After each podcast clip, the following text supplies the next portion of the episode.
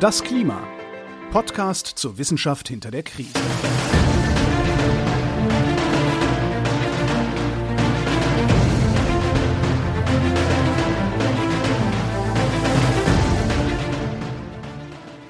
Hier ist das Klima, der Podcast zur Wissenschaft hinter der Krise. Wir lesen den aktuellen Bericht des Weltklimarats und wir erklären den aktuellen Stand der Klimaforschung. Jeden Montag mit Florian Freistetter und mit Claudia Frick. Schönen guten Tag. Hallo. Ja, willkommen zurück. Ähm, heute mit äh, Kapitel 18, wenn genau. ich das richtig im Kopf habe. Und Folge Nummer 50. Wir haben quasi eine Jubiläumsfolge. Gott, und ich habe dir kein Geschenk mitgebracht. Ja, und demnächst kommt sogar unser einjähriger Geburtstag. Oh mein Gott, da müssen wir uns was einfallen lassen. Reden wir über das Klima zur Abwechslung. Ja, genau. Und dann machen wir die Klimawitze-Folge. Ähm, nein, äh, wir wollen über Kapitel 18 äh, der Working Group 2 reden, aber vorher noch mal ganz kurz zurück, weil in der letzten Woche haben wir ähm, auch schon eins dieser Synthesekapitel gehabt, also beziehungsweise das zweite von dreien. Und du machst heute das letzte. Ähm, und letzte Woche haben wir über die Entscheidungen gesprochen, die getroffen werden müssen rund um Anpassungsoptionen und wie man das so macht oder nach welchen Indikatoren man sich da so richten kann und ob das so gut ist oder nicht. Ähm, und darüber, dass zwischen einer gelungenen Anpassung und einer Fehlanpassung, dass das kein Null oder Eins ist, also keine absolute ähm, Fehlanpassung, keine absolute sehr gute Anpassung, sondern dass das ein Spektrum ist und dass sich auf verschiedenen Dimensionen äh, das einfach unterschieden werden kann und sich unterschiedlich abspielt. Genau, das war so letzte Woche und ich fand, das war ein sehr langes Kapitel. Wir haben sehr viel gesprochen. ich bin gespannt, was heute kommt. Ähm, ich rede heute über Kapitel 18, Climate Resilient Development Pathways, also klimaresiliente Entwicklungswege. Und das ist auch ein umfangreicheres Kapitel, hat äh, 197 Seiten mhm. und ist ein bisschen, ja, wie soll ich sagen, ich habe mich nicht so richtig wieder und zurechtgefunden in dem Kapitel, weil sehr viel politisches, wirtschaftliches, äh, finanzielles besprochen wird, auch sehr viel soziologisches, gesellschaftliches und es zumindestens wenn ich es nicht komplett falsch verstanden habe, alles immer so ein bisschen im Wagen geblieben ist, weil natürlich äh, der IPCC jetzt äh, der Welt nicht vorschreiben kann, wie sie sich zu verhalten hat und da eine klare Handlungsanweisung geben kann. Aber ich habe probiert, das Beste aus diesem Kapitel zu machen und habe gedacht, wir fangen vielleicht am besten damit an zu klären, was ein Climate Resilient Development Pathway ist. Ja, also beziehungsweise ein Climate Resilient Development. Denn äh, Pathway wird, glaube ich, später nochmal extra definiert. Also was ist eine klimaresiliente, eine klimawiderstandsfähige Entwicklung? Und im letzten Sachstandsbericht, Sachstandsbericht Nummer 5, da wurde das definiert als ein Entwicklungsweg, der Anpassung und Vermeidung kombiniert, um das Ziel einer nachhaltigen Entwicklung zu realisieren ist jetzt äh, nicht sonderlich äh, ja außergewöhnliche Definition, aber trotzdem hat man sie in Sachstandsbericht Nummer 6 nochmal neu gefasst, nämlich jetzt ist ein Climate Resilient Development etwas, nämlich ein Prozess, der Treibhausgasvermeidung und Anpassung implementiert, um eine nachhaltige Entwicklung für alle zu befördern. Man hat äh, das deswegen gemacht, um nochmal zu betonen, dass jetzt hier wirklich so die Inklusion, die Gerechtigkeit, die Gleichheit für alle, dass alle inkludiert werden, dass das jetzt wirklich so als zentrales Element einer nachhaltigen Entwicklung auch gesehen wird in der Literatur und deswegen hat man das nochmal angepasst, um das auch wieder zu spiegeln. Ja, ich glaube, wir hatten das schon so öfter mal am Rande, ne? Also wir haben ja schon öfter mal den Begriff benutzt, aber ich glaube, so eine richtige Definition hatten wir auch noch nicht. Ich habe mir gedacht, ich äh, mache wieder mal was, was wir selten machen, nämlich in die Zusammenfassung für Policymakers reinzuschauen und habe einfach gedacht, ich spoiler jetzt einfach mal. Ich habe mir da drei Statements rausgeholt, weil das Kapitel eben so ein bisschen, ich fand es ein bisschen konfus und äh, vermutlich werde ich diese Konfusion nicht komplett aus meiner Präsentation des Kapitels raushalten können. Ich mir gedacht, ich suche mir einfach mal drei so Statements raus, damit zumindestens am Anfang alle mal wissen, was denn da rauskommt am Ende.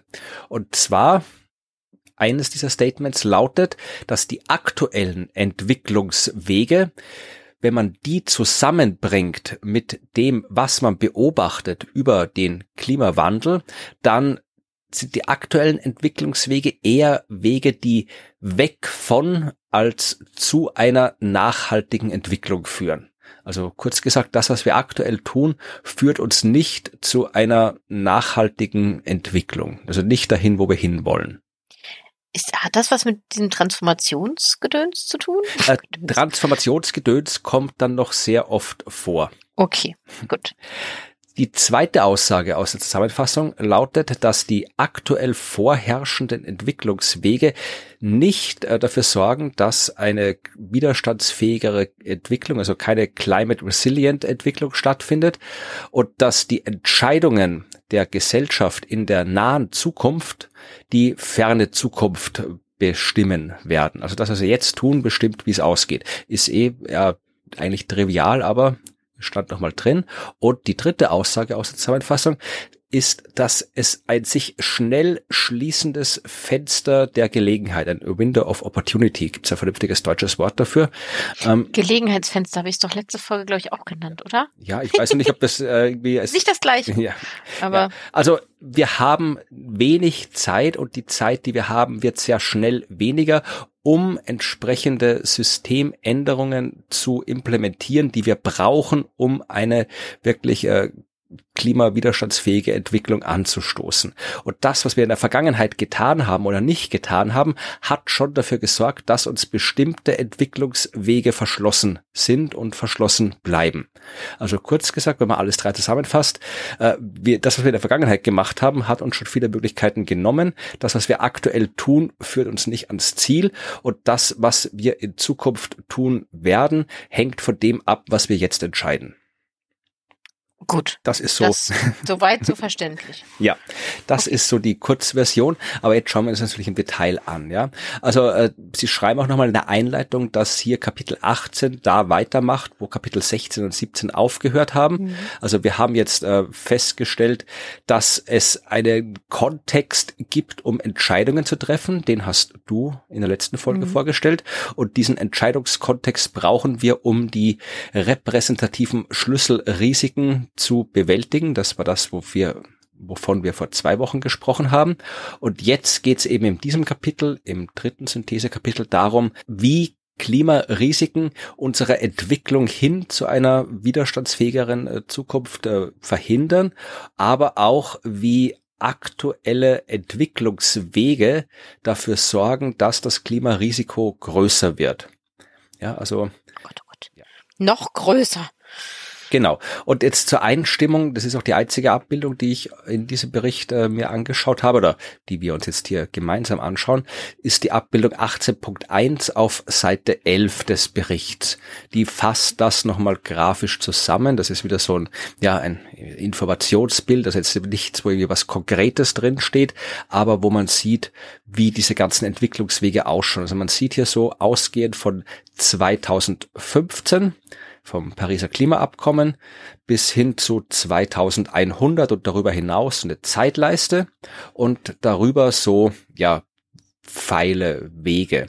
Das sind diese Wege, die wir nehmen können oder nicht genommen haben. Und da gibt es eben Wege, die führen uns in dieser Grafik nach oben und oben in dieser Grafik ist gut, weil oben, da sind wir bei einer Zukunft, in der das Klima quasi sicher ist und wo alle Menschen unter würdigen Umständen leben können. Ja, also das ist diese climate resilient äh, Zukunft, in die wir hinwollen. Und weiter unten haben wir ein Klima, das sehr, sehr gefährlich ist, sehr, sehr viel Risiko bietet und wo die Lebensumstände für sehr viele Menschen sehr schlecht sind. Ja, und das sind die beiden Extrempunkte. Und wir sehen da jetzt so Wege. Ja, also es fängt an 2015, also in der Vergangenheit dieser, dieses Diagramm. Und da würde so ein Weg raufführen Richtung, ja, sicheres Klima, schönes Leben für alle. Aber den Weg haben wir nicht genommen. Ja, hm, das heißt, Nein. wir sind schon ein bisschen nach unten gerutscht im Diagramm. Äh, wir sind jetzt 2022 Jahre und es gibt immer noch Wege, die uns nach oben führen nicht ganz so weit hinauf, wie es gegangen wäre, noch vor sieben Jahren, aber sie können immer noch nach oben führen in eine halbwegs sichere Zukunft mit halbwegs würdigen Lebensumständen. Aber es gibt halt jetzt auch sehr viel mehr Wege, die uns nach unten führen. Ja, dahin, wo wir nicht hinwollen. Und man sieht auch immer wieder so Blitze, die diese Wege ja, kreuzen. Und diese Blitze, das sind ja Schocks. Das können Klimaschocks sein oder nicht Klimaschocks. Und ein so ein Schock, der in unserer Vergangenheit liegt, zumindest in diesem Diagramm, nicht unbedingt in der Realität, ist die Corona-Pandemie. Also die mhm. war so etwas, wo halt mal ja alles nochmal so durchgeschüttelt wird, die uns ja vielleicht neue Wege eröffnet, die uns äh, bestimmte Wege verschließt. Also die treten da auch immer auf, die sind da auch immer so angezeichnet.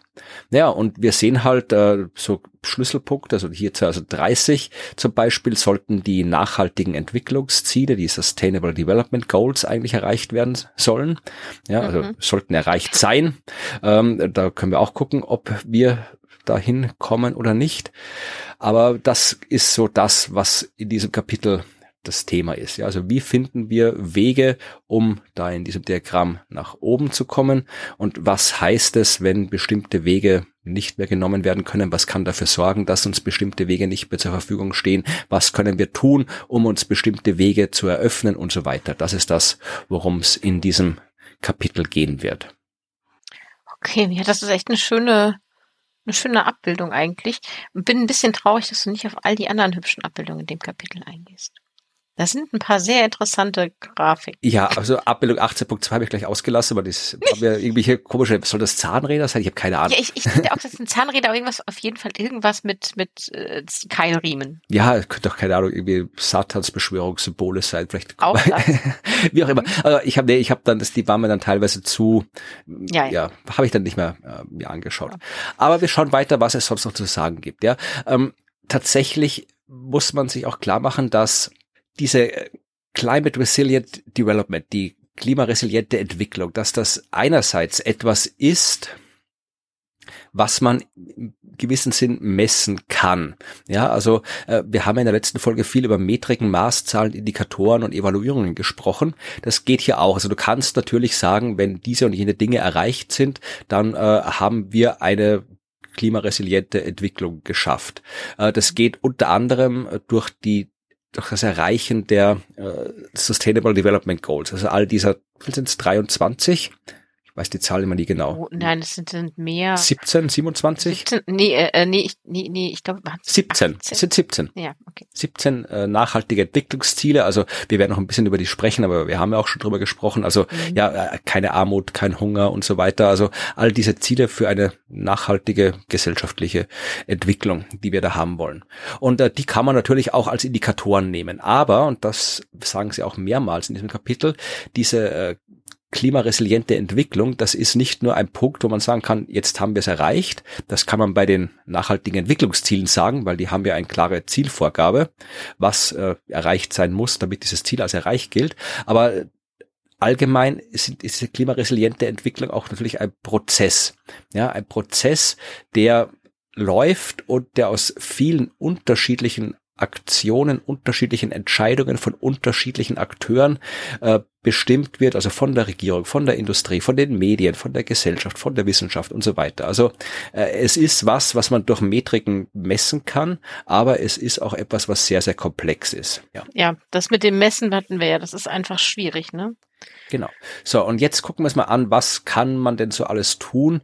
Was kann denn so alles sich entwickeln, um eine positive Zukunft zu erreichen. Und einen Satz, den ich mir da rauskopiert habe, weil ich ihn sehr schön fand und zumindestens die Hörerinnen aus Österreich werden in diesem Satz vermutlich wieder etwas erkennen und äh, erkennen, warum ich ihn ausgewählt habe. Sie sagen hier, die Annahme, dass eine wachsende Wirtschaft die Möglichkeiten für alle fördert, die kann dazu führen, dass diejenigen, die jetzt schon sehr vulnerabel sind, sehr verletzbar sind durch das Klimarisiko, dass die das noch mehr werden. Ja, also die wachsende Wirtschaft ist nicht das, was uns möglicherweise in diese klimaresiliente Zukunft bringt. Ihr habt da Leute, die das glauben. Naja, nein, aber wir haben, also wir haben auch Leute, die das glauben, aber wir haben in Österreich eine Wirtschaftskammer. Äh, ich weiß nicht, ob ihr, ob ihr sowas in Deutschland auch habt. Ich habe mit der in Deutschland nie was zu tun gehabt, wenn es sie gab. Aber ja, ist also die Vertretung der Wirtschaftstreibenden. Und diese Wirtschaftskammer, die hatte einen sehr berühmten Slogan und hat den, ich weiß nicht, ob sie ihn immer noch hat. Äh, sie hat diesen Slogan 2008, glaube ich, das erste Mal, nee, noch früher, noch früher ähm, schon gehabt. Und zwar, geht's der Wirtschaft gut, geht's uns allen gut. Oh, wie schön. ja, und der ist, der ist sehr bekannt in Österreich, dieser Slogan. Und jetzt kann man sagen, ja, hier äh, im IPCC-Report wird explizit festgestellt, belegt durch, glaube ich, hier eins, zwei, drei, mindestens drei äh, Publikationen. Nein, wenn es der Wirtschaft gut geht, dann geht es nicht uns allen gut. Wenn es der Wirtschaft gut geht und wenn die Wirtschaft wächst, dann sorgt das dafür, dass es vielen Menschen nicht gut geht und schlechter geht als vorher. Das, äh, das ist eine harte Pille, die man da schlucken muss, glaube ich. Aber wir werden uns auch noch damit beschäftigen, wie es der Wirtschaft gut gehen kann in Zukunft, sodass auch okay. alle und das Klima was davon haben. Sehr gut. Wir schauen jetzt nochmal auf die nachhaltigen Entwicklungsziele. Ja, das sind wie gesagt 17 Ziele, 17 SDGs. Ich glaube, die Abkürzung gibt's auf Deutsch gar nicht. Nachhaltige Entwicklungsziele. Entwicklungsziele? Nee, Netz. Nee, Ziele für nachhaltige Entwicklung ist auch nicht hm. besser. Das ist ne, ne. Also ich glaube, die heißen auch auf Deutsch SDGs. Ja. ja. Und äh, diese Ziele, ja, ich könnte noch mal ein bisschen erwähnen. Also keine Armut, kein Hunger, Gesundheit und Wohlergeben, hochwertige Bildung, Geschlechtergleichheit, sauberes Wasser und Sanitäreinrichtungen, bezahlbare und saubere Energie, menschenwürdige Arbeit und Wirtschaftswachstum, Industrie, Innovation und Infrastruktur, weniger Ungleichheiten, nachhaltige Städte und Gemeinden, nachhaltiger Konsum und nachhaltige Produktion, Maßnahmen zum Klimaschutz, Leben unter Wasser. Und da ist nicht das Ziel, dass wir unter Wasser leben, sondern das Ziel ist, dass das Leben unter Wasser geschützt wird. Gleiches, da wir wieder bei den Amphibiengebäuden. genau. Gleiches gilt für Leben an Land, Frieden, Gerechtigkeit und starke Institutionen, Partnerschaften zur Erreichung der Ziele. Das sind die 17 nachhaltigen Entwicklungsziele und die sind natürlich alle noch ein bisschen genauer ausdefiniert. Ich habe es schon öfter verlinkt, ich verlinke sie gern nochmal. Diese nachhaltigen Entwicklungsziele, die die Vereinten Nationen sich auf die To-Do-Liste gesetzt haben bis 2030. Ja, und die gelten natürlich global. So. Und diese nachhaltigen Entwicklungsziele, die haben insgesamt 169 Unterziele und es gibt fünf Säulen.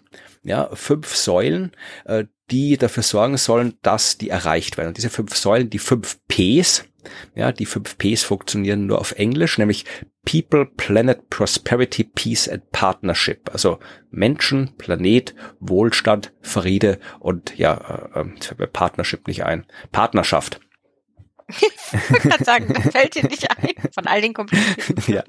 Okay. Und äh, ja. ich erwähne das deswegen, weil diese fünf Ps, die fünf Säulen zur Erreichung der nachhaltigen Entwicklungsziele auch im Wesentlichen identisch sind oder ja angelehnt sind an die Dimensions of Development, also die Dimensionen der Entwicklung, die eine ja, äh, Entwicklung in Gang setzen, eine Bewegung in Gang setzen, die uns hin zu einer klimaresilienten Entwicklung bringen und nicht davon weg.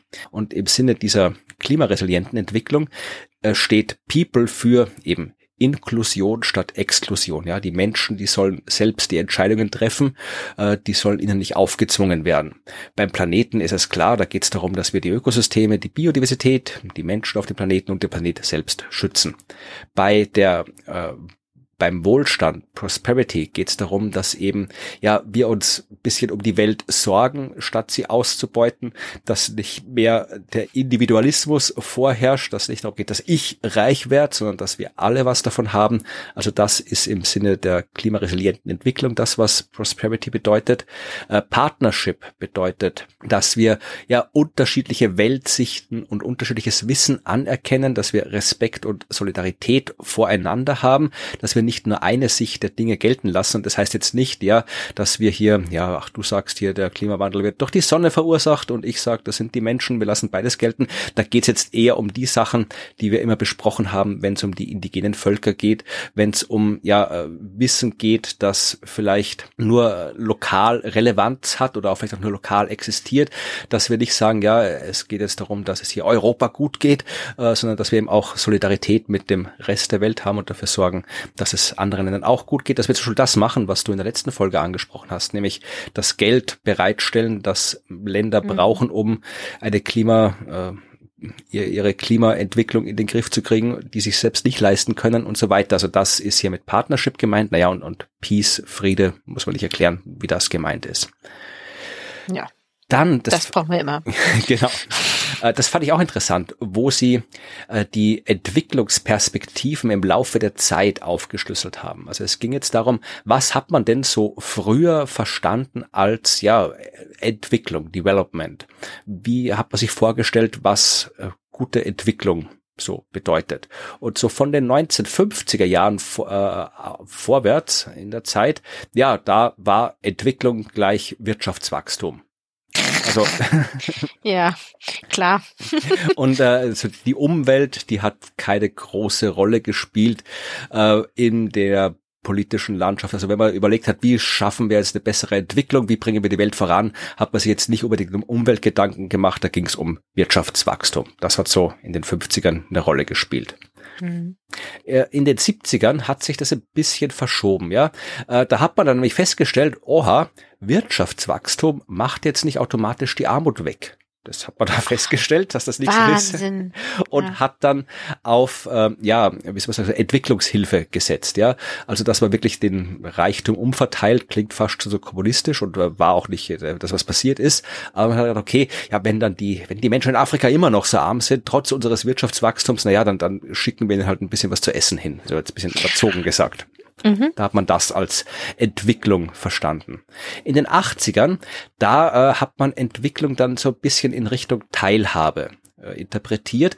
Also da gab es sehr viele unabhängige und auch unkoordinierte Maßnahmen, so von NGOs und äh, ja Bürgerbewegungen und so weiter, die halt dann geschaut haben, ja, also wenn, wenn die Welt sich entwickeln soll in eine positive Richtung, dann müssen alle dran teilhaben. Ja, mhm. und das war das, was sich so von den 80ern in die 90er gezogen hat. Äh, ebenfalls in der gleichen Zeit, das sind so zwei parallele Entwicklungen, hat man gezeigt, selbst wenn die Menschen äh, jetzt dann mehr Geld bekommen, ja, also wenn sich das Einkommen der Menschen verbessert, führt das nicht automatisch dazu, dass sich auch das menschliche Wohlbefinden verbessert in anderen Kategorien. Ja, also auch Gesundheit, Bildung und so weiter, Freiheit. Ja, also du kannst in Beispiel jetzt irgendwo in China leben und durchaus ein gutes Einkommen haben, wirst aber vielleicht äh, der Kategorie Freiheit nicht so weit entwickelt sein, wie es anderswo der Fall ist. Ja, also da, äh, also, also die Kurzfassung ist, Geld macht nicht glücklich. Ist so ungefähr. Also da hat man dann Entwicklung angefangen zu interpretieren als ja auch Erweiterung der menschlichen Möglichkeiten. Und dann jetzt so das Neueste, das Letzte, äh, das ist die Entwicklung als ja Postwachstum. Das ist so von 2010 an vorwärts. Da geht's halt nicht darum, äh, bessere Metriken zu erreichen, also eben immer irgendwas noch besser zu machen, sondern eben wirklich einen Systemwandel herbeizuführen, der dann äh, ja auch mit der Klimakrise klarkommt. Also das sind so diese Entwicklungsperspektiven im Laufe der Zeit. Das ist interessant. Das äh, hatte ich noch gar nicht so im Blick, dass es da so eine Veränderung des Wortes oder der, der, des Inhaltes von dem, was wir darunter verstehen, gab. Ja, also ist, fand ich auch ganz interessant, darum habe ich das auch hier so ausführlich dargestellt. Mhm. So, jetzt schauen wir ganz an woanders hin. Äh, eines der wenigen Beispiele, die ich gefunden habe, die aber leider immer noch ein bisschen vage sind, das ist die Box, wo es um die äh, Climate Resilient äh, Developments bei den kleinen Inseln geht. Ja, also die kleinen Inseln hatten wir vor ein paar Folgen, wo es um die Risiken für die kleinen Inseln geht. Und hier haben sie jetzt ein paar so Beispiele ja von den kleinen Inseln gebracht, was dort so an Entwicklung stattfindet. Und sie fangen an mit Tokelau, falls man es so ausspricht, aber man schreibt Tokelau. Und ich weiß nicht, ob du weißt, wo Tokelau ist. Nein.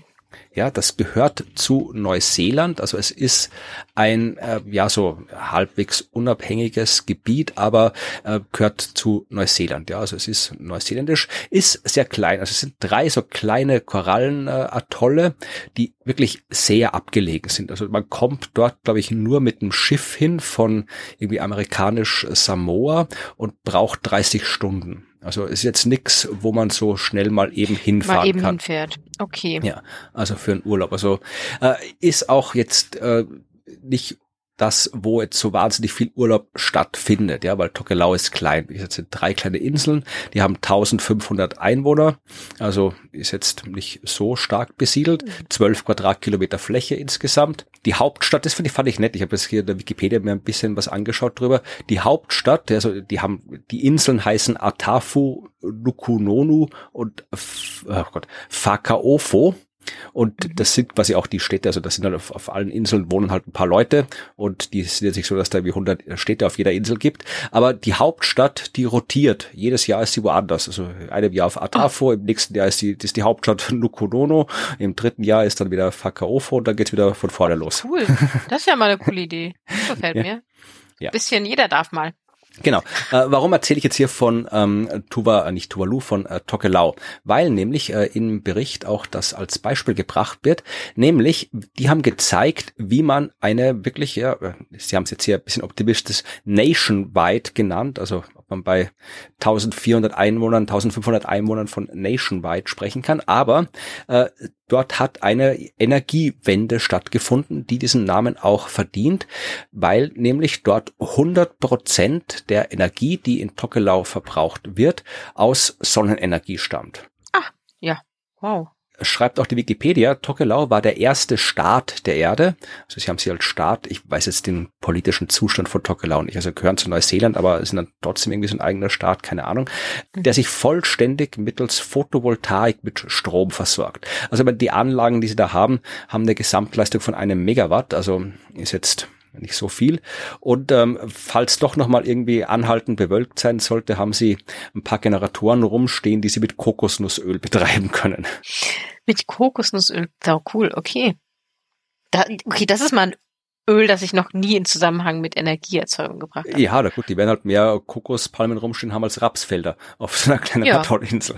Das stimmt. Aber das sagen, bringen Sie als Beispiel, dass tatsächlich eben hier ja 100 Prozent äh, nachhaltig geht. Die haben halt hier ihre, wenn auch durchaus kleine Nation, halt mal komplett transformiert. Und das habe ich ein bisschen neugierig gemacht. Ich wollte ein bisschen mehr wissen drüber und habe geschaut. Es gibt eine Seite, die heißt äh, 100%.org, also 100%.org, 100, also mhm. Bindestrich Percent.org und äh, die listet auf alle ja, äh, Regionen, Staaten, Städte, was auch immer, die 100% Nachhaltigkeit erreicht haben. Und ich habe da natürlich auch Tokelau drin gefunden und dann aber sehr viele andere. Und ich fand das ein bisschen komisch, dass da so viele äh, Regionen, so viele Länder schon mit 100% nachhaltig drin standen. Und ja. habe auch geschaut, Österreich und habe dann auch das Bundesland Niederösterreich gefunden. Das ist das Land, Ach. wo ich wohne und das ist kein kleines Bundesland. Ich weiß gerade die Einwohnerzahlen nicht, aber äh, über eine Million, eineinhalb Millionen wohnen hier sicherlich in Niederösterreich und ist auch flächenmäßig ein großes ist. Und ich habe gedacht, das, das hätte ich doch mitbekommen, wenn wir hundertprozentig nachhaltig sind. Also ich wollte es nicht ganz ausschließen, weil mhm. in Österreich wir haben viel äh, Wasserkraft, also und gerade auch in Ostösterreich viel Windkraft. In Westösterreich nicht. Ich bin letztens draufgekommen, weil das bei uns gerade diskutiert wird, dass äh, Tirol, Salzburg und Vorarlberg kein einziges Windkraftwerk rumstehen haben. Ach, doch nicht im eigenen Garten. Ja, weißt du warum?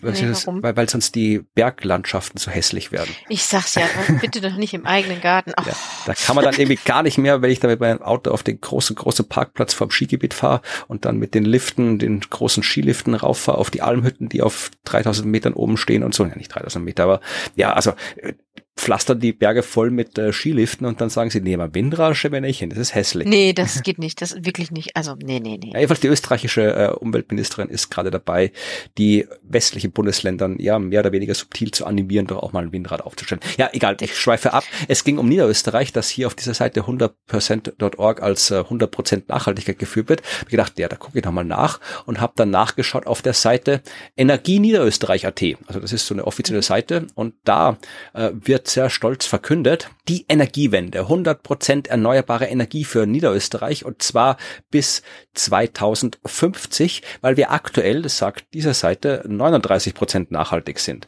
Also äh, wenn ihr auf diese 100% mhm. Seite stoßt, äh, glaubt nicht alles, was da steht, weil die behauptet, wir werden zu 100% nachhaltig und Niederösterreich selbst sagt, wir da haben erst 39. Halt mit dem in x Jahren, wenn es gut läuft. ja, keine Ahnung. Also das, wie gesagt, äh, Tokelau ist drinnen und bei Tokelau stimmt's auch, die sind 100% nachhaltig. Voll cool.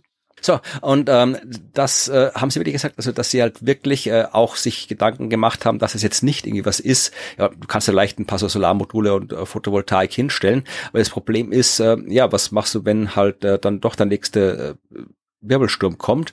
Also die haben sie dann auch wirklich ähm, das probiert so zu bauen, dass das solchen Wirbelstürmen widersteht, dass die nicht gleich irgendwie weggeblasen werden oder kaputt gehen oder sonst was.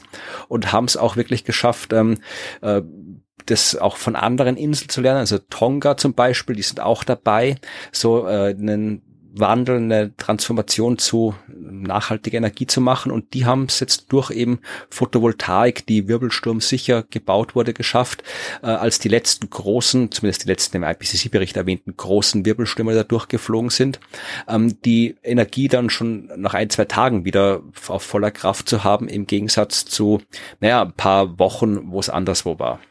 Mhm. Und äh, sie nehmen diese pazifische Energietransformation, wie Sie es genannt haben, als Beispiel, dass eben ja eine, eine nuancierte, kontextspezifische Untersuchung ja, von äh, Synergien und positiven, negativen Nebenwirkungen von Energiewandel notwendig ist, um tatsächlich so eine Energietransformation notwendig zu machen. Also man kann sich einfach irgendwo jetzt hier äh, Windräder und Solarmodule auf die Wiese stellen, sondern man muss sich das alles genau anschauen, aber dann zeigt das Beispiel aus dem Pazifik, kann man so eine Transformation durchaus auch hinkriegen. Obwohl es natürlich dann wieder auch Skalierungsfrage ist, weil wie gesagt, eine Pazifikinsel ist das eine, ein großes Land ist was anderes. Mhm. Ja. So, dann schauen wir weiter, was die Transformationen angeht. Das ist das Unterkapitel 18.3. Und da geht es wirklich ja, wie kommen wir in so eine klimaresiliente Entwicklung hinein? Und äh, da wird erstmal noch festgehalten, das Offensichtliche. Äh, das stammt noch aus dem Spezialreport zu eineinhalb Grad Erwärmung, der vor dem aktuellen Sachstandsbericht erschienen ist, aber noch Teil dieses Berichts ist, wo es darum geht, wie schaut die Welt aus und was müssen wir tun, um die globale Erwärmung unter eineinhalb Grad zu erreichen. Und da wird eben nochmal wiederholt, dass schon da festgestellt wurde, dass eben solche Systemtransformationen wirklich eine Schlüsselrolle spielen, wenn wir wollen, dass die Welt unter eineinhalb Grad bleibt. Ja, also wir können nicht einfach hier ein bisschen an der Schraube drehen, hier ein bisschen an der Schraube drehen. Wir müssen wirklich die Systeme äh, transformieren und zwar schnell und weitreichend. Aber nicht zu dringend. Nicht zu dringend. Ja, das hatten wir letztes Als Referenz Mal ja. auf die letzte Folge. es wird halt langsam immer dringender. Und äh, Sie haben jetzt hier in diesem Spezialbericht vier Systeme festgestellt, die äh, transformiert werden sollten. Und das wird jetzt hier in Kapitel 18 nochmal genauer ausgeführt. Und diese vier Systeme sind eben Energie, Land- und Landökosysteme, urbane Infrastruktur und Industriesysteme. Und da schauen wir jetzt einmal kurz durch und fangen an mit System Nummer eins, nämlich Energie. Naja, und äh, es ist wie gesagt alles sehr vage hier. Ja, also die Energie wird steigen, der Energiebedarf wird steigen von der Industrie durch die Gebäude und so weiter.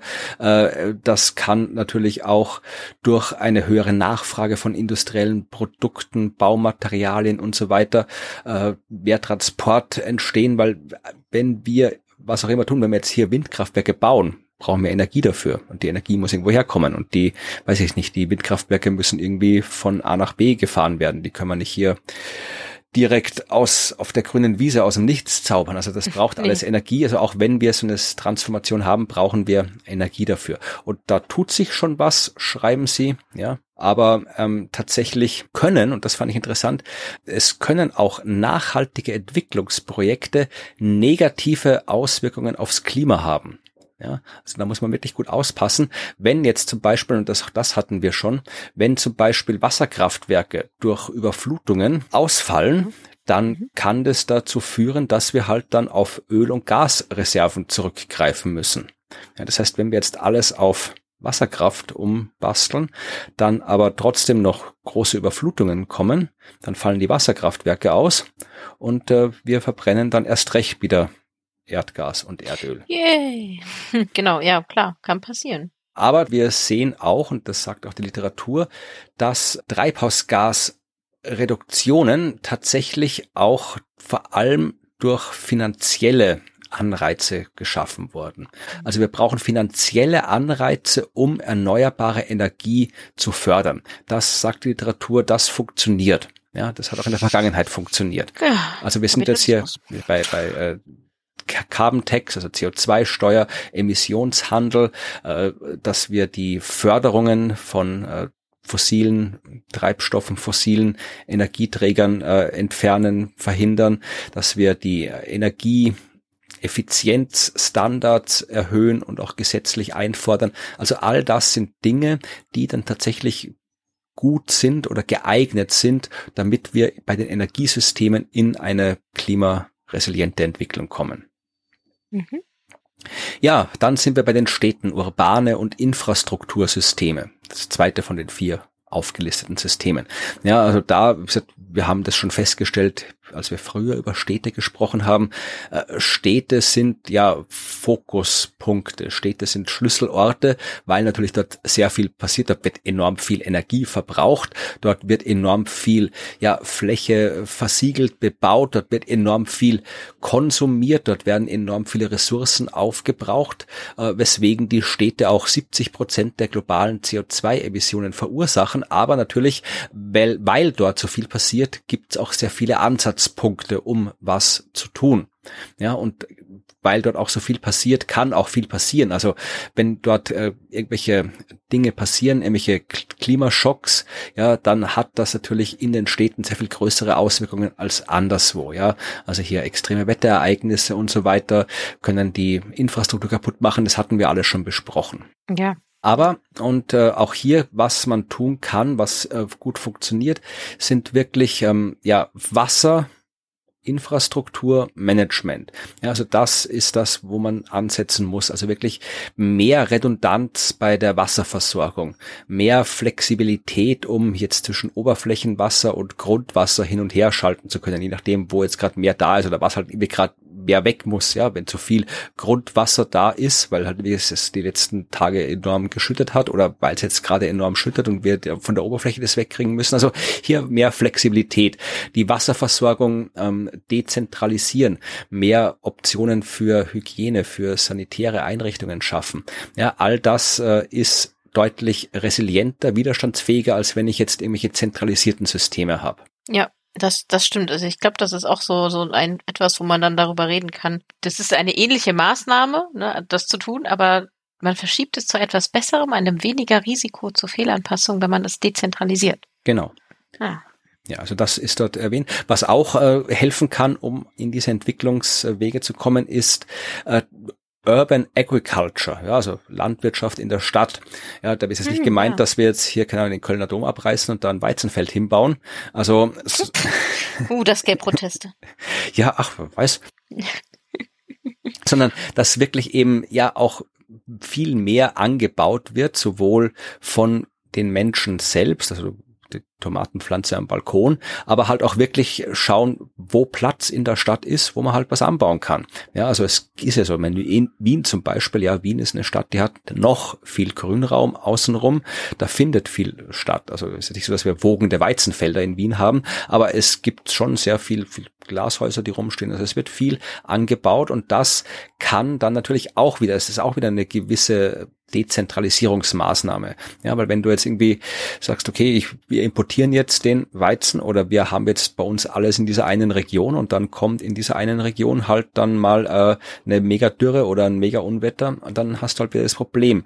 Äh, und wenn du aber selbst als Stadt durch viele, viele Individuen und durch städtische Maßnahmen gewissen Teil deines Nahrungsmittelbedarfs decken kannst, ja, dann bist du weniger anfällig für Nahrungsmittelknappheiten. Es erhöht auch die Biodiversität, ja, und äh, das ist prinzipiell alles gut geeignet, um uns in Richtung dieser besseren Wege in die Zukunft zu bringen. Okay. Mhm. Dann Nummer drei, Land, Ozeane und Ökosysteme. Das dritte System, das eine Transformation bedarf, beziehungsweise das schon transformiert. Ja, also das, da passiert es zum Teil schon längst, dass diese Systeme sich transformieren. 75 Prozent der Landoberfläche ist äh, in den letzten, in der letzten Zeit dramatisch, hat sich dramatisch geändert. 66 Prozent der Ozeane, die äh, spüren schon äh, die Klimafolgen. Also da ist schon eine Transformation im Gange.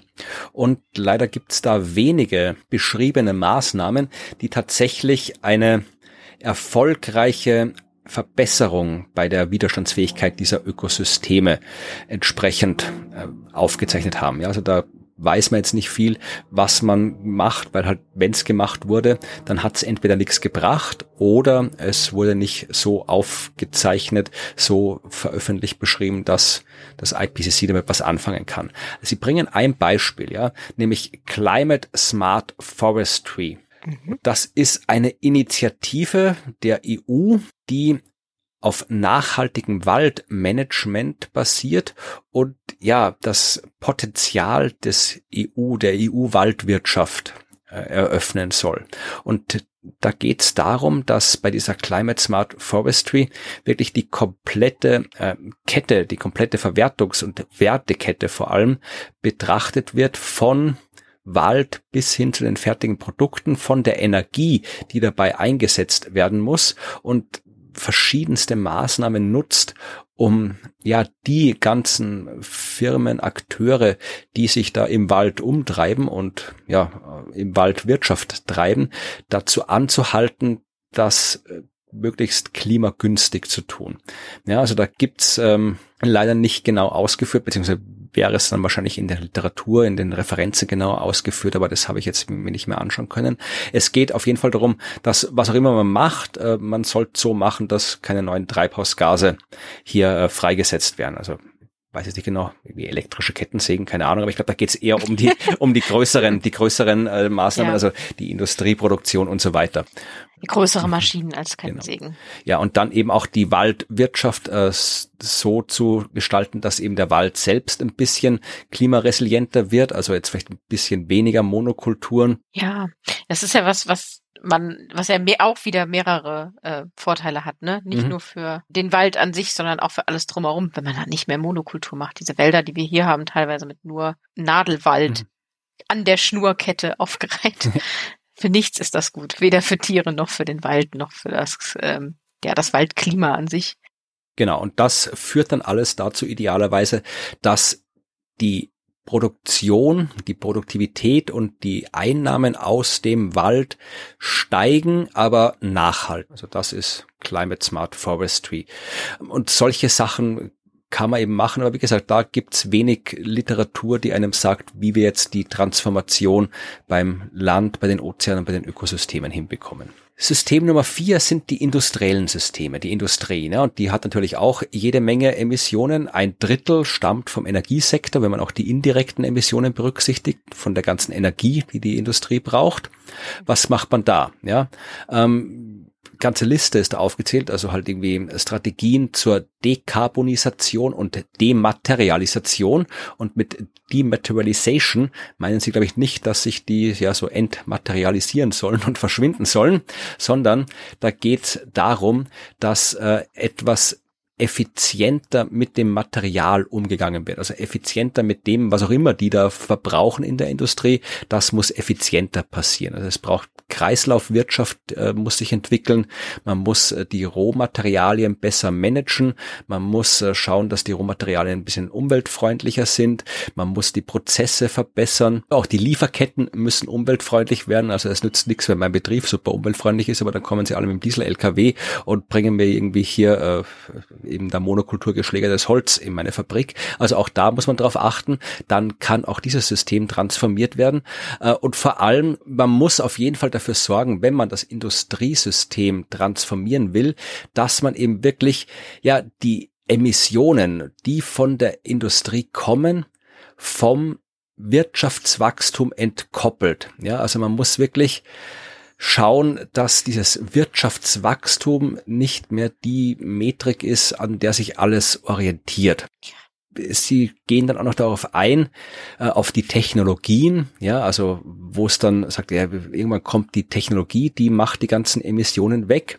Ja, die gibt, sagen sie, also es gibt Technologien, wo man eben die Emissionen des Industriesektors auf fast null oder null Emissionen runterkriegen kann. Aber man braucht halt trotzdem noch fünf bis 15 Jahre an noch Nacharbeitung, Kommerzialisierung und dann eben auch politischen Maßnahmen, damit die sich überall durchsetzen. Ja, also das mhm. ist jetzt durchaus was, das verfolgt werden soll, aber uns muss bewusst sein, das geht nicht von heute auf morgen. Also da sind wir wieder bei der Dringlichkeit. Ja. So. Und jetzt kommt ein fünftes System, obwohl ich vorhin gesagt habe, es gibt nur vier Systeme. Diese, diese vier Systeme, das waren die aus diesem früheren äh, Bericht, diesem Bericht zu eineinhalb Grad Erwärmung. Und jetzt für den siebten, nee, siebten sind wir gar nicht, den sechsten Sachstandsbericht haben sie noch ein fünftes System dazugefügt, nämlich die Gesellschaftssysteme, weil sie eben gesagt haben, wir müssen auch schauen, was mit diesen ganzen Verhaltensänderungen, Einstellungsänderungen, Werteänderungen, Bewusstseinsänderungen ist, die notwendig sind, damit wir auch als Gesellschaft diesen Weg zur klimaresilienten Zukunft finden. Ja, und ähm, da tatsächlich äh, stellt sich die Schwierigkeit, dass erstens mal ausreichend Wissen in der Gesellschaft vorhanden sein muss. Ja, und das gibt's noch nicht so wirklich. Und deswegen beschäftigen sie sich auch ein bisschen damit, was da für Wege existieren, wie man eben auch so als Gesellschaft einen Weg, einen, eine Systemänderung hinkriegen kann. Und das hängt natürlich alles mit allem zusammen, weil natürlich überall Gesellschaft involviert ist. Also ein Beispiel, sagen Sie hier, ist, äh, dass wir eine Verhaltensänderung haben, die dann so Bewässerungspraktiken und Landnutzungspraktiken verändert. Ja, das braucht dann nicht nur irgendwelche industriellen Prozesse und du musst nicht nur irgendwie halt draufkommen, naja, wir haben halt hier jetzt, äh, wir brauchen jetzt hier irgendwie besseres Bewässerungssystem, sondern das müssen auch die Menschen mittragen. Und das muss irgendwie was sein, was dann auch ins, ins Bewusstsein, ins Verhalten übergeht bei dem Ganzen.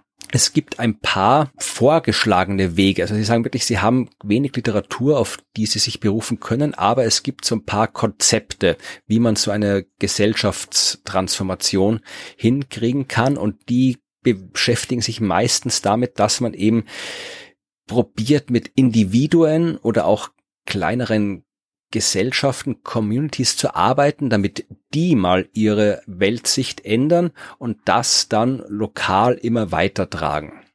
Ja, also es geht da viel um so Graswurzelbewegungen, die dann auch ja. so zwischen lokalen und politischen Ebenen hin und her wechseln können, die auch die politischen Akteure ähm, entsprechend ja, äh, politisieren können. Äh, schreiben Sie hier, also Polit Politicizing Actors, die neue Interaktionen, neue Netzwerke zwischen Individuen und politischen Prozessen äh, verknüpfen können und so weiter. Also das sind Wege, die Gesellschaft einschlagen kann. Aber wie gesagt, das ist alles noch nicht sehr ausgearbeitet, sagen Sie.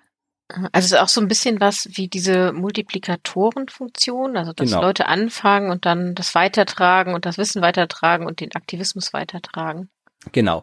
Und wer möchte, kann sich jetzt noch auf Seite 55 oder ab Seite 55 die Tabelle ja. 18.3 anschauen. Da sind noch für so Systemtransformationen ein paar Beispiele. Ich habe die deswegen nicht im Detail ausgearbeitet, weil das alles Beispiele sind, die wir schon auf die eine oder andere Art hatten, als mhm. wir über die entsprechenden Kapitel gesprochen haben. Ja, also dass man jetzt hier bei den Energiesystemen, ja, dass man mehr erneuerbare Energie braucht, das ist jetzt nichts, was ich jetzt auch extra erwähnen müsste, wenn wir mhm. von einer Transformation des Energiesystems sprechen. Ja, oder dass wir das Wasser effizienter nutzen müssen.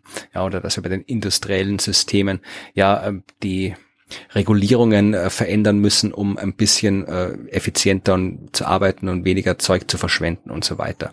Also ja, CO2-Preise für die Industrie ähm, ansetzen lese ich da auch gerade. Ja. Genau. Mhm. Aber und wieder freiwillige Agreements. ja. Wo wir ja gelernt haben, na ja brauchen mehr Gesetze, die die Industrie zur Freiwilligkeit verpflichtet. So, ja. Gut, also da könnt ihr nochmal reinschauen, wenn ihr ein bisschen genauer was sehen wollt. Jetzt schauen wir, ja, was sind Bedingungen, die solche Systemänderungen in naher Zukunft ermöglichen können? Ja, nicht möglich machen, sondern ja, was, was hilft denn? Ja, und auch da gibt's wieder viele verschiedene äh, entsprechende Bereiche. Wir fangen mit der Politik an, weil die ist natürlich wichtig. Also die Politik, wenn die Politik sagt, das geht nicht, dann geht's nicht und dann gibt es nicht. Kann ich noch so gern sagen, ich hätte jetzt hier gern, keine Ahnung, äh, mehr Wärmetauscher oder mehr äh, Solarwärme in meiner Wohnung und nicht mehr das blöde Gas. Wenn die Politik mhm. sagt, ja, schön, kauf's dir äh, und ich es mir nicht leisten Mach. kann und es keine entsprechenden Sachen gibt, aber die Politik vielleicht sogar noch sagt, ja, aber da brauchst du erstmal hier eine Genehmigung und da eine Baugenehmigung und das musst du noch einreichen und hier musst du noch Gebühren zahlen. Naja, äh, genauso gut können sie auch sagen, ja, wir geben dir hier äh, 90 Prozent von dem, was es kostet, kriegst du zum Beispiel. Also Politik kann Dinge möglich machen. Das ist ja jetzt irgendwie, ja. muss man nicht erklären, das ist trivial. Und Sie sagen, äh, damit die Politik entsprechende Bedingungen schaffen kann für eine Transformation, sind gibt's vier Schlüssel. Aktionen, Key Actions, die wichtig sind. Das erste fand ich schon, ich zitiere es mal jetzt, äh, so wie es da steht. Critical reflection on so-called development solutions alternatively framed by someone as empty promises that worsen climate risk, inequity, injustice and ultimately lead to unsustainable development. Ja, also äh, es geht mhm. um Lösungen, und die Lösungen sind hier auch unter Anführungszeichen geschrieben, es geht um Lösungen, die teilweise entsprechend geäußert werden, die aber eigentlich alles schlimmer machen. Beziehungsweise auch umgekehrt, die halt dann, äh, von denen behauptet wird, sie machen schlimmer, aber es eigentlich gar nicht tun. Ja, also solche Projekte äh, muss man sich genau anschauen und kritisch drüber nachdenken. Ja, also Sie sagen hier ähm, zum Beispiel äh, Entwicklungshilfe ist sowas, was man sich immer genauer anschauen mhm. muss, weil Entwicklungshilfe hatten wir schon, als wir über die Entwicklungspfade gesprochen haben, ist nicht unbedingt das, auch wenn es immer gut klingt, ja, wir helfen mhm. ja, aber es muss nicht unbedingt das sein, was äh, dann sich auch hilft. Genau hinschauen, erste wichtige Sache. Ja, ja, ja, genau, immer den Kontext mit berücksichtigen, genau. sonst dieses, wir sind, was du gerade gesagt hast, das rutscht schon wieder auf dem Spektrum sehr Richtung Fehlanpassung. Hier äh, zweite wichtige Aktion, äh, sich bewusst sein oder erkennen, dass zwar die äh, Macht von verschiedenen Akteuren und Institutionen oft verbunden ist mit Zugang zu Ressourcen und der Möglichkeit, diese äh, äh, Ressourcen und die Möglichkeiten anderer zu beschränken. Ja, das ist natürlich ein Zugang zur Macht, wenn ich alle Ressourcen habe und anderen sagen kann, was sie tun haben oder nicht. Äh, trotzdem gibt es noch andere Bereiche der Macht. Ja, zum Beispiel, und das ist vielleicht für uns relevant, äh, Wissen zu generieren. Ja, auch das ist Macht, die man anerkennen sollte. Ja, und äh, Beziehungen herzustellen. Ja, all das sind wichtige Machtkomponenten, die man nicht ignorieren darf, wenn es darum geht, auch eben ja Systemtransformationen zu erzeugen. Also die Macht, der klassische politische Machtbegriff, ich kann sagen, was getan wird und ich kann dir verbieten, Dinge zu tun, ist nicht alles. Man muss die anderen Arten der Macht auch berücksichtigen, wenn man transformationsfreundliche Bedingungen schaffen will. Mhm, mhm, okay. Dann, äh, man muss dafür sorgen, dass tatsächlich eben Wechselwirkungen, Interaktionen stattfinden können zwischen Regierungsorganisationen, dem privaten Sektor, zwischen äh, Bürgergesellschaften und so weiter. Man muss sichere Bereiche schaffen, wo auch äh, Akteure aus der Gesellschaft wirklich äh, ja äh, sich ausprobieren können, wo die eben äh, ja, Transformationen planen können, ausprobieren können. All das muss die Regierung berücksichtigen, darf ich nur alleine arbeiten, sondern muss probieren, möglichst viel Vernetzungskapazität bereitzustellen und den Menschen ja sichere Bereiche zur Verfügung stellen, wo sie mal was ausprobieren können. Ja, äh, und, und das Geld, ne? also sichere Bereiche äh, schaffen und ihnen auch die Möglichkeit geben, das auszuprobieren. Also finanziell auch, oder? Ja, das wird sicherlich auch ja. dazu gehören. Ja, und das Letzte, das ist eher eigentlich eher klassisch, ja. Also äh, die Regierung kann natürlich Dinge ansprechen und Dinge wichtig machen oder äh, die Wichtigkeit von Dingen deutlich machen. Ja, also die kann natürlich sagen, okay, wir kümmern uns jetzt um Klimawandel, um Gleichheit, um Gerechtigkeit, um den planetaren Schutz. Äh, wenn die Regierung sagt, wir machen das, dann ist da schon mal ein Fokus, der ohne Regierung da nicht hingeht. Ja, ohne Politik. Ja, ja, stimmt. Genau. Und ein Beispiel für sowas, äh, sagen Sie, ist eben tatsächlich eben das Pariser Klimaabkommen. Das ist genau etwas, wo, wo halt äh, die Politik äh, etwas gemacht hat, was eine Transformation ermöglichen kann. Ja, also wir wissen alle, das Pariser Klimaabkommen, das gibt's. Im Pariser Klimaabkommen wurde beschlossen, wir hätten gern, dass die Welt nicht wärmer als eineinhalb oder zwei Grad wird und die Länder verpflichten sich dazu und müssen Maßnahmen machen und so weiter. Das alles ist noch lang nicht äh, dazu da oder es ist noch lang nicht genug, dass es auch so kommt. Aber es ist eben etwas, was diese nachhaltige, resiliente Zukunft möglich macht oder besser möglich macht, als wenn es das Pariser Klimakommen nicht gäbe. Ja, ja, genau. Also es ist natürlich gut, dass es da ist. Nicht perfekt, aber ohne wäre auch nicht gut. Ja, ja. okay. Was auch noch äh, gut ist, äh, das schreiben Sie hier, Mainstreaming of Climate Change Concerns into Development Policies. Also, dass man wirklich die äh, Sorgen durch die Klimakrise ja in den Mainstream bringt und daraus dann eben Policies, also politische Maßnahmen schafft. Aber, und das sagen Sie auch, man muss auch aufpassen, dass man äh, das nicht als Fehlanpassung umsetzt, dass man eben nicht hier so Development as usual ähm, weiterführt, ah, ja. äh, wo diese, diese kleinen, kleinen Änderungen, hier ein bisschen was und da ein bisschen was und so weiter, dass das nicht so zum Status quo wird, sondern dass man wirklich eben die berechtigte Sorge vor der Klimakrise, wenn man die dann eben wirklich probiert, so weit wie möglich in die Gesellschaft, in die Wirtschaft überall hineinzutragen, dass das eben wirklich ja Mainstream wird, dass aber dieser Mainstream nicht dafür, dazu führt, dass eben auch die Anpassung so zum Mainstream wird, sondern dass da eben wirklich auch eine entsprechende Systemtransformation daraus werden kann. Ja, also genau, dass man wirklich etwas nachhaltig verändert und nicht nur äh, ein Pflaster draufklebt. Also die Socke vielleicht ganz äh, neu machen, anstatt nur die Löcher zu stopfen. Ja, aber wenn es eine schöne Socke ist. Die hat aber Löcher. Ich habe ein paar ja. Lieblingssocken, ja, die habe ich schon oft gestopft. Okay. Ich ziehe sogar an, wenn äh, trotz der Löcher ziehe ich sie noch an. Ja, aber das macht man nicht beim Klima. ja, ist okay. Ja, das Klima, äh, die Klimasocke muss, sollten wir, sollten wir, irgendwann können wir die Klimasocke nicht mehr stopfen. Ist auch das genau. ein schönes Bild. Wir haben jetzt hier die Politik durchbesprochen, also was die Politik tun kann, um Bedingungen zu schaffen, die gut sind für Transformation. Was kann denn Wirtschaft und Finanzen so tun? Ja, was geht da? Ja, natürlich ähm, geht es darum, das, was wir schon besprochen haben, hier äh, ja Steuern zum Beispiel, Carbon Steuer, Carbon Tax, äh, die können dafür sorgen, dass man eben wirklich Investments von Technologien, die sehr CO2 emissionshoch sind, verschiebt zu welchen, die da niedriger sind. Das ist natürlich gut.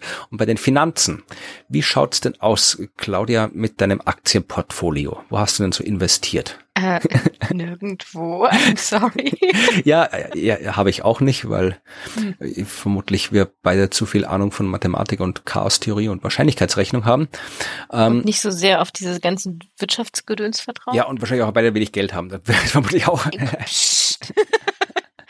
ja, aber natürlich spielt das eine wichtige Rolle. Ja, weil natürlich sehr viele Menschen äh, wollen, haben zu viel Geld übrig und wollen das irgendwo hin investieren und haben irgendwelche Portfolios und das ganze Zeug.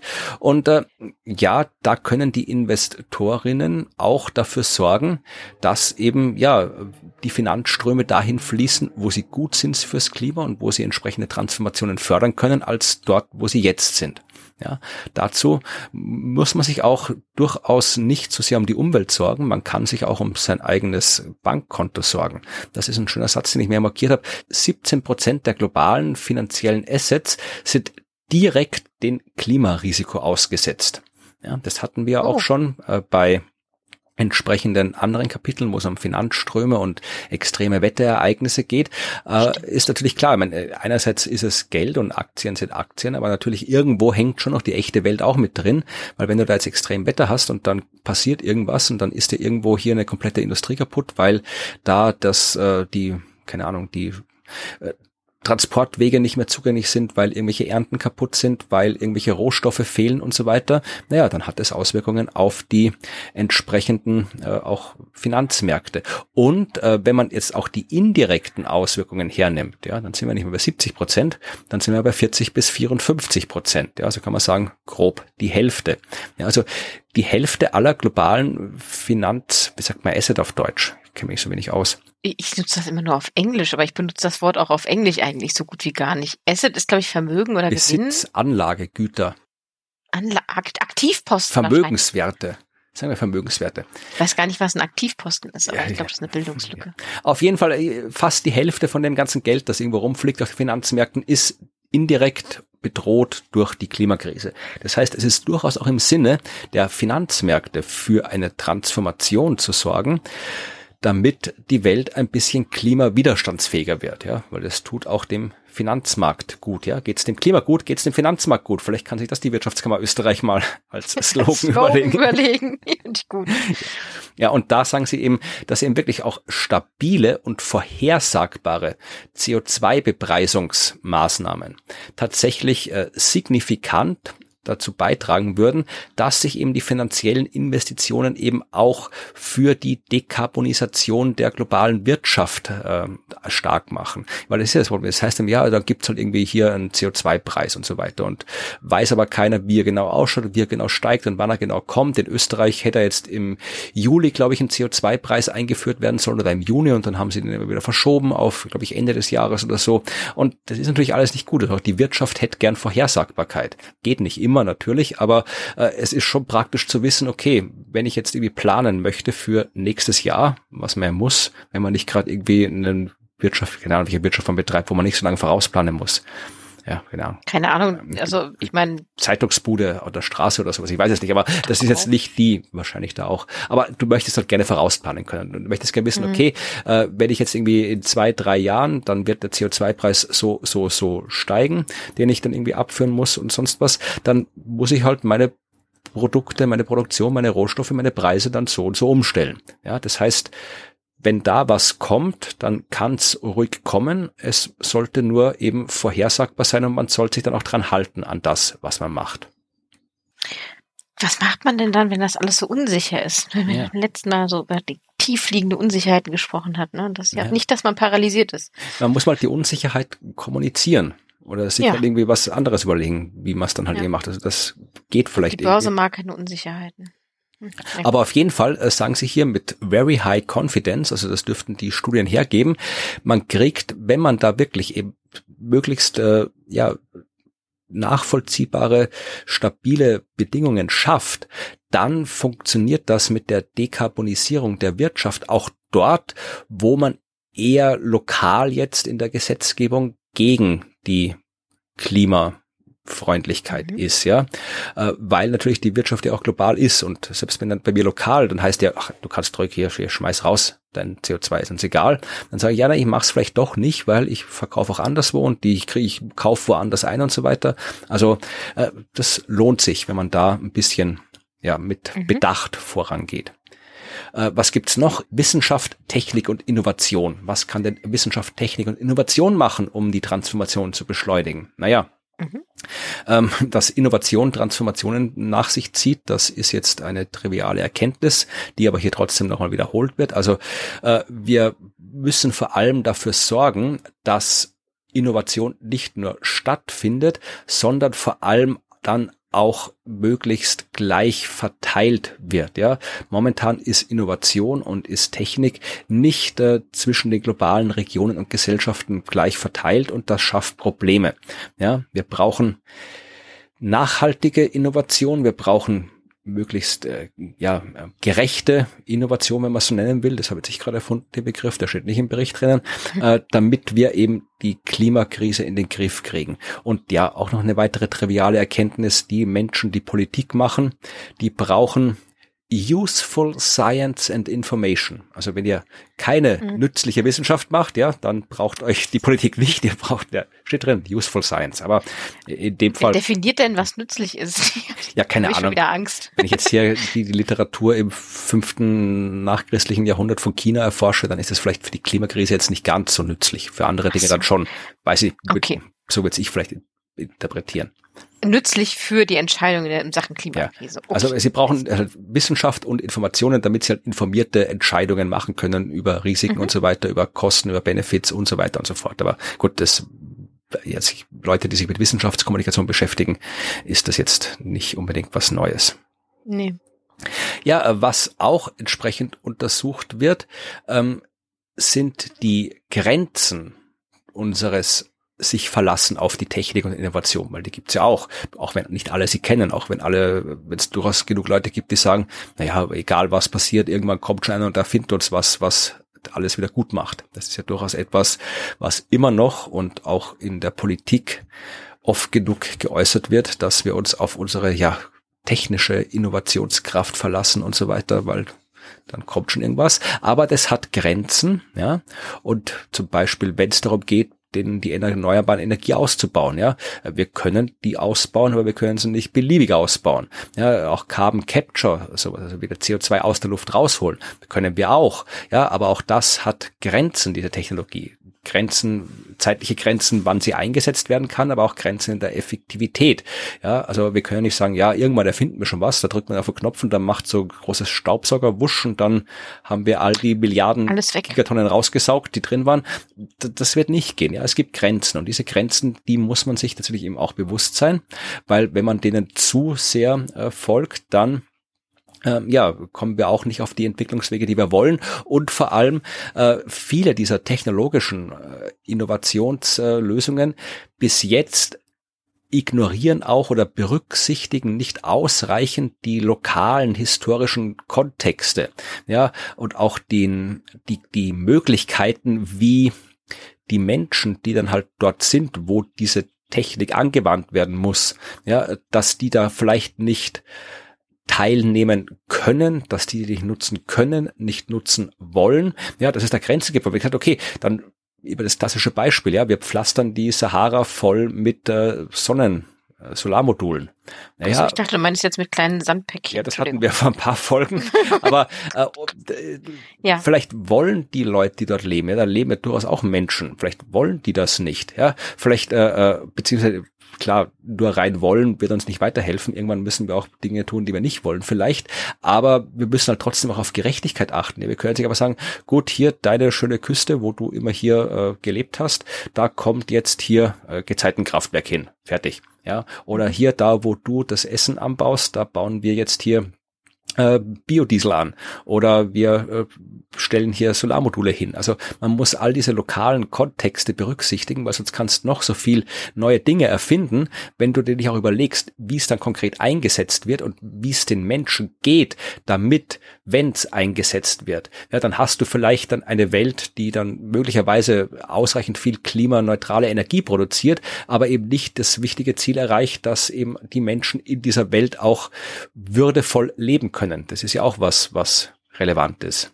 Wir machen ja die mhm. Klimakrise, äh, wir machen die Klimakrise, äh, wir wollen die Klimakrise ja für uns Menschen lösen, ja, weil der Welt ist die Klimakrise ja egal. Der ist es ja wurscht, ob es jetzt ein paar Grad mehr oder weniger hat. Die stellt sich dann früher oder später drauf ein. Ja, aber, ja der Welt, ja, aber den, den Tieren und Pflanzen auch nicht so. Ja, die, ja, die, die, die, weiß, das ist Kollateralschaden, aber da kommen dann irgendwie so als global Kommt gesehen. Was anderes, äh, genau. Kommen, also das System an sich lebt ja, weiter. Da kommen dann halt irgendwie noch andere Tiere in ein paar hunderttausend Jahren oder so. Mhm. Aber wie gesagt, wir wollen ja die Klimakrise bewältigen, damit wir Menschen im Einklang mit der Welt würdevoll leben, so wie es da am Anfang in dieser Grafik auch gezeigt wurde, mit diesen dignified ähm, Conditions, unter denen die Welt lebt und weil wir auch wissen aus den ganzen vergangenen Kapiteln, dass eine Welt, in der es halbwegs gerecht zugeht, äh, auch eine Welt ist, die besser mit Klimakrisen klarkommt und die eher dazu gebaut ist, wo die Wahrscheinlichkeit geringer ist, dass wir uns wieder in irgendeine so Krise, Klimakrise, Umweltkrise hineinmanövrieren. Ja, also das ist ja nicht nur Eigennutz. Und dazu muss man dann eben, wie gesagt, die Innovation nicht nur machen, sondern sich auch überlegen, wie man diese Innovation möglichst sinnvoll und gerecht einsetzt, dass man nicht dann am Ende wieder einen Haufen Menschen hat, die besonders ungerecht behandelt werden und dadurch auch besonders äh, anfällig sind für Klimarisiken. Mhm. Ja womit wir jetzt bei den Grenzen der Klimaaktion sind. Frontiers of Climate Action. Kapitel 18.4.4. Und da geht's um das, was du in der letzten Folge schon ein bisschen angesprochen hast, nämlich um naja, soziale Bewegungen. Ja, also ja. es geht, äh, auch ein schöner Satz, after decades of limited government action ja. ja, trifft's gut. Also nachdem die Regierung Jahrzehnte nichts gemacht hat, äh, haben sich äh, hat sich Social Dissent, ja, Streit entwickelt. Ja, also die Menschen äh, ist langsam klar geworden, dass man was tun sollte und die Politik hat zu wenig getan. Deswegen ist es ja zu Bewegungen gekommen, nämlich neuen Jugendbewegungen. New Youth Movements, also Fridays for Future wurden auch nicht explizit genannt, aber die sind im Wesentlichen damit gemeint, äh, wo diese Jugendbewegungen probieren, Science-Based Policy zu nutzen, um mit diesen kleinen, kleinteiligen Pseudoreformen zu brechen und radikale Klimaaktionen zu verlangen. Ja, das sind diese Jugendbewegungen, um die es hier geht.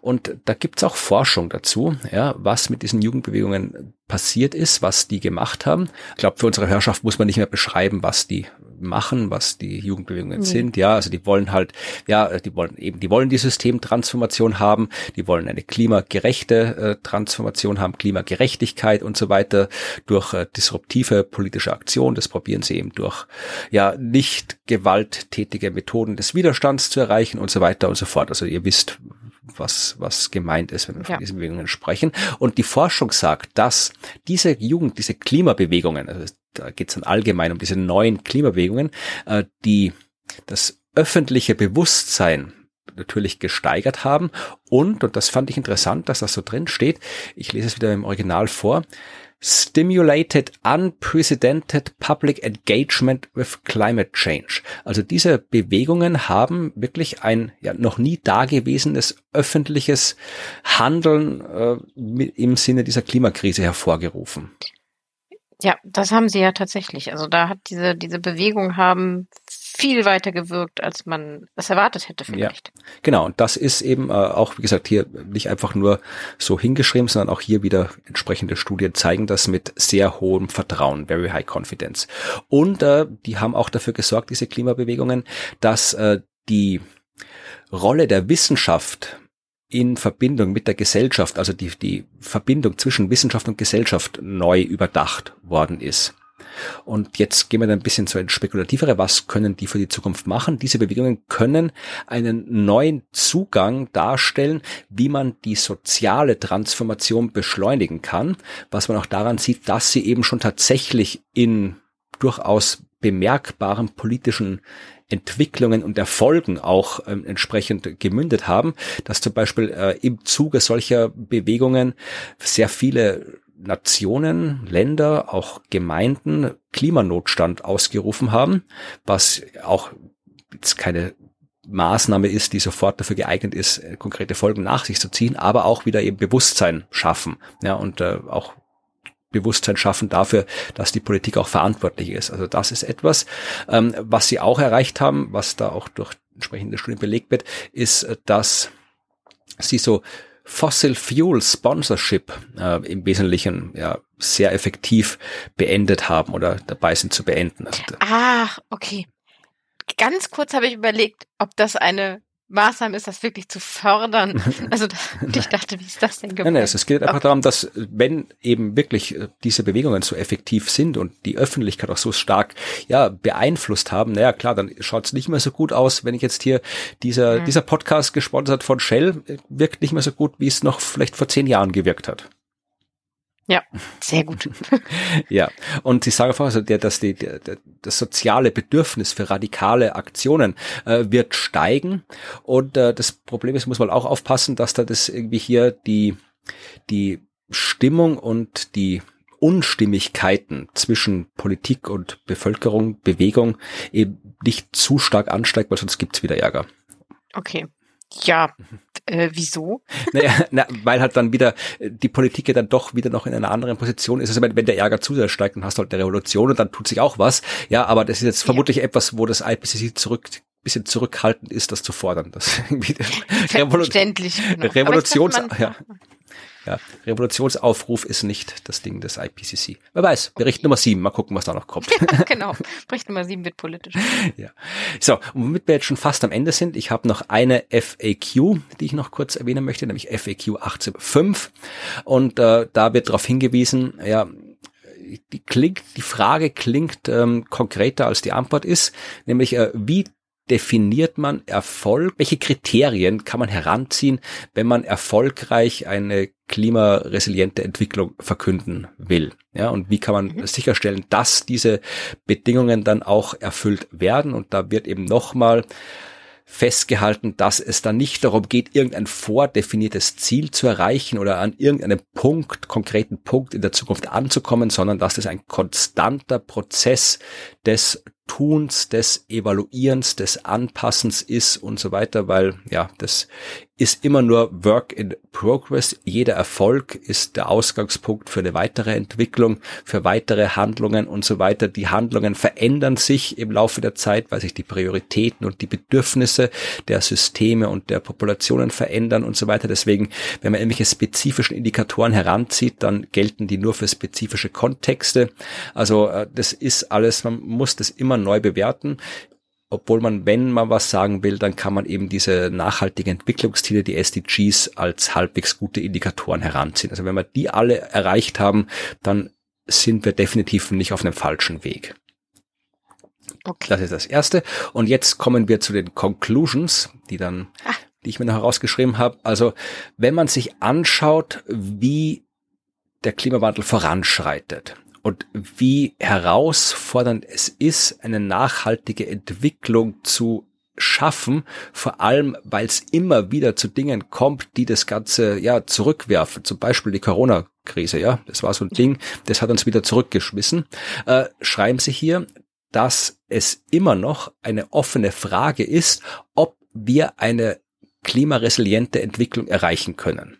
Ja, also das ist nicht fix. Also es gibt natürlich Wege, das zu erreichen, aber äh, mit der Unsicherheit des Voranschreitens der Klimakrise und der Unsicherheit, dass wir nicht wissen, was halt uns vom Universum noch für Knüppel zwischen die Beine geschmissen werden, ja. können wir nicht fix davon ausgehen, dass wir, selbst wenn wir äh, uns alles richtig machen, äh, wir ein, eine klimaresiliente Entwicklung hinkriegen.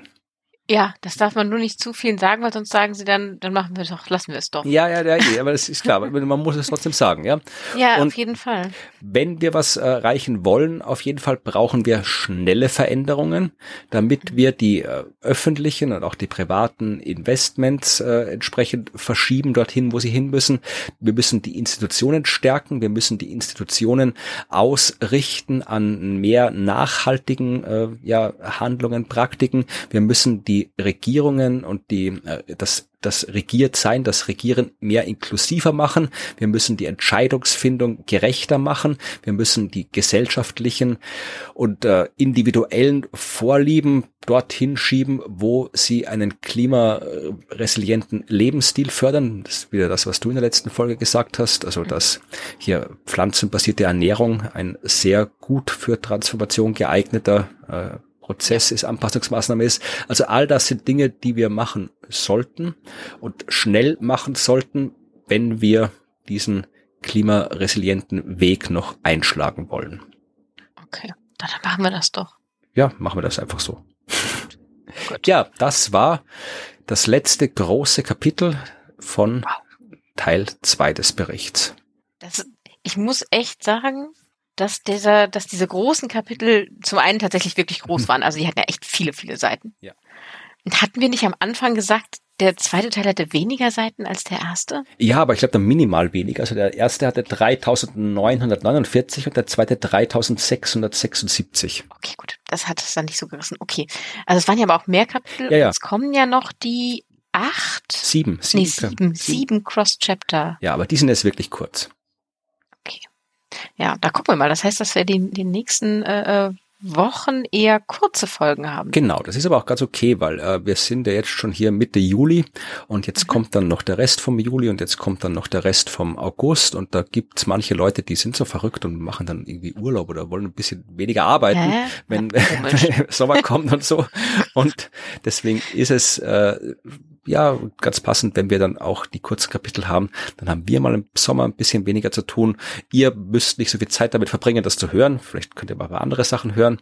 Gibt ja noch andere Klimapodcasts. Also, und abgesehen, es sind halt, die Kapitel sind halt, wie sie sind. Wir haben sie ja nicht geschrieben. Wir berichten nee, darüber. Das, das heißt, die nächsten sieben, die letzten sieben Kapitel des zweiten Teils, die werden entsprechend kurz sein und die Folgen dazu werden dann auch entsprechend kürzer sein als jetzt. Okay, Gut, das heißt, könnt ihr schon mal drauf einrichten, wir werden nicht so viel quatschen. Genau, in der nächsten ähm, Folge zum Beispiel, da geht es um das Cross-Chapter Paper 1, Biodiversität Hotspots. Also da werden wir herausfinden, wo es viel Biodiversität ist und wahrscheinlich, was wir tun können, um das so zu erhalten und vermutlich auch lernen, was dafür sorgen wird, dass es schwierig wird, sie zu erhalten. Das wird das nächste Cross Chapter Paper sein, das erste von sieben und dann gucken wir uns auch ein paar andere Sachen an, ja, was dann noch kommt. Ich glaube, es geht noch um Städte Genau, und Wüsten. äh, an, in Küstenregionen, Genau. genau. Also wir schauen uns noch einmal kurz noch einmal hier so Themen an, die aus verschiedenen Kapiteln, die wir schon gehört haben, nochmal zusammengestellt sind. Da bin ich jetzt aber auch gespannt, äh, wie viel sich da äh, an Neuem ergibt oder ob da die, die neue Perspektive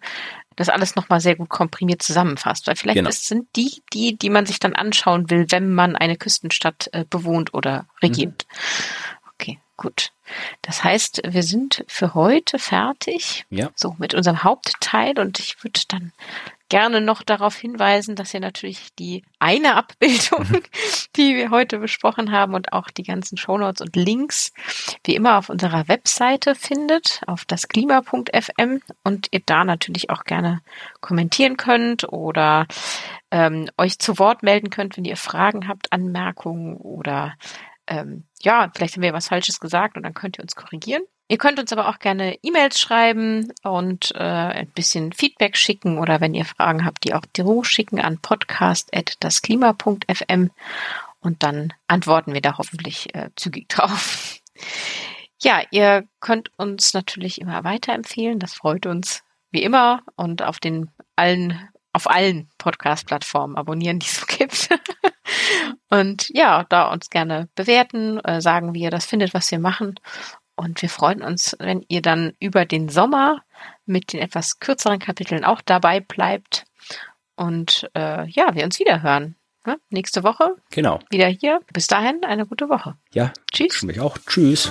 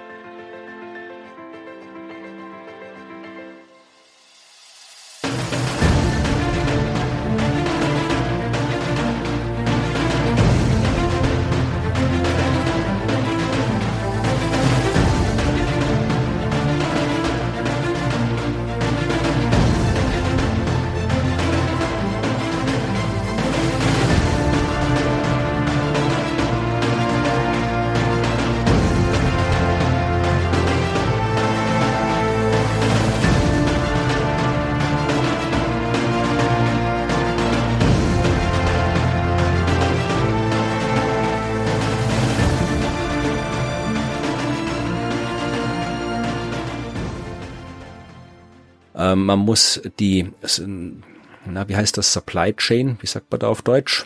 Ähm, Das hatten wir schon mal ja. nachgeschlagen. Ich bin mir so sicher, äh, äh, Lieferkette. ja, genau.